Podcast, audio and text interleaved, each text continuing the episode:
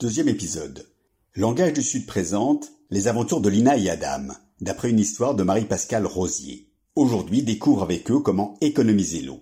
Dans le premier épisode, Lina et Adam ont rencontré Kamal, un hydrologue, qui leur a expliqué que l'eau ne doit pas être gaspillée. Il leur a donné des conseils pour mieux l'utiliser à la maison ou au jardin. Kamal a promis à Lina et Adam de les emmener à Warzazat. Voyons s'il a tenu parole. Tu es prêt? Alors, en route pour le deuxième épisode. Kamal a bien tenu sa promesse. Lina et Adam arrivent chez lui à Warzazat. Oh, c'est sec ici, dit Lina impressionnée. Je vous l'avais dit, il ne pleut pas souvent, répond Kamal. Et il n'y a pas de robinet demande Adam, avant de rentrer dans la maison? Chez moi si, mais pas forcément chez tout le monde. Je connais des familles qui n'ont pas l'eau potable.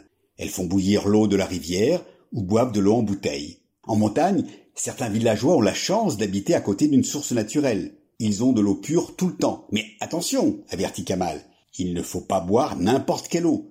Boire une eau non potable peut rendre malade. Les deux cousins suivent Kamal dans une oasis très ombragée. Ils sautent autour de petits canaux remplis d'eau.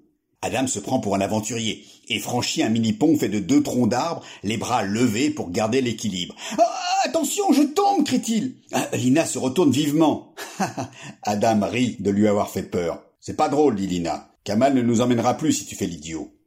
Ici, chaque goutte d'eau compte, leur explique Kamal. Pour cultiver le sol et produire des légumes ou des céréales pour tout le village, il ne faut pas gaspiller l'eau. Mais c'est la pluie qui remplit ces canaux, demande Lina, qui s'est accroupie pour mieux observer l'eau qui s'écoule. Non, cela ne suffirait pas. Certaines années, il ne pleut pas pendant des mois. C'est la sécheresse. Alors comment font les habitants pour avoir de l'eau questionne Lina. Est-ce que vous connaissez le nom de la plus haute montagne du Maroc demande Kamal. Oui, le Toubkal, s'écria Adam. Bravo, dit Kamal. Il fait partie de la chaîne du Haut Atlas. Vous voyez toute cette neige au sommet? Elle commence à fondre au printemps et devient de l'eau. Elle dévale les pentes et remplit les oueds.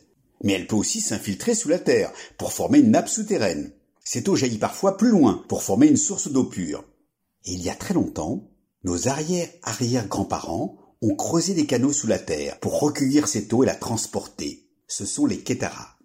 Lina montre du doigt les canaux. Mais pourquoi ils ne sont pas sous la terre, cela demande-t-elle. On les a construits à l'extérieur pour arroser les cultures. Ce sont des ségias qu'on dévie en fonction des besoins en arrosage des différents terrains cultivés. Adam écoute attentivement. Soudain son visage s'éclaire. Oh, mais j'ai compris.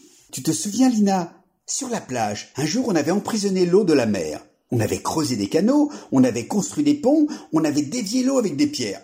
Oui, oui, je me souviens bien, dit Lina. J'avais même fait des décorations avec des coquillages. Voilà, dit Kamal, c'est la même chose. Ici, on détourne le cours d'eau pour qu'il aille là où on en a besoin. Kamal a emmené Lina et Adam voir le grand lac de barrage El Mansour et Dabi. Ils sont impressionnés par sa taille. Oh, bon, on ne manque pas d'eau, dit Lina rassurée. C'est immense. D'où vient toute cette eau? C'est comme un grand réservoir, explique Kamal. Grâce au barrage, on empêche l'eau de partir dans la rivière. Cela forme un lac et cette eau va servir à irriguer les grandes cultures. Si on la purifie dans une usine spéciale, on peut même la boire. Au Maroc, heureusement, on a aussi l'eau de mer, poursuit Kamal. Ah, mais c'est horrible à boire, grimace la dame. on ne la boit pas directement, s'amuse Kamal. On enlève le sel dans une usine, on la purifie, et cela devient de l'eau douce. De l'eau douce, fit Adam? Oui, sans sel, comme l'eau des rivières, des lacs ou de la pluie. Alors, ton métier, c'est d'aller regarder les paysages où il y a de l'eau, demande Lina. Kamal rit. pas seulement. Je dois faire des mesures, des analyses, parler aux agriculteurs, il faut être curieux pour faire ce métier. Nous travaillons aussi sur le recyclage de l'eau. C'est quoi demande Adam. Le recyclage consiste à réutiliser les eaux usées, c'est-à-dire celles qu'on a déjà utilisées pour la douche ou la vaisselle. On la filtre pour enlever les plus grosses saletés. Et on l'utilise pour arroser les champs, les jardins, nettoyer les machines, les usines. C'est beaucoup plus économique. L'essentiel, c'est de faire des petits gestes faciles pour économiser l'eau, même si ce n'est pas toujours possible, explique Kamal. L'eau de ce barrage permet aussi d'éteindre les incendies. Les pompiers viennent y recharger leurs camions citernes. Ils ne le font pas avec des seaux d'eau. Adam n'y tient plus. Il se déshabille à toute vitesse et plonge dans le lac. Eh, tu aurais pu nous attendre, lui crie Kamal. L'eau a l'air bonne.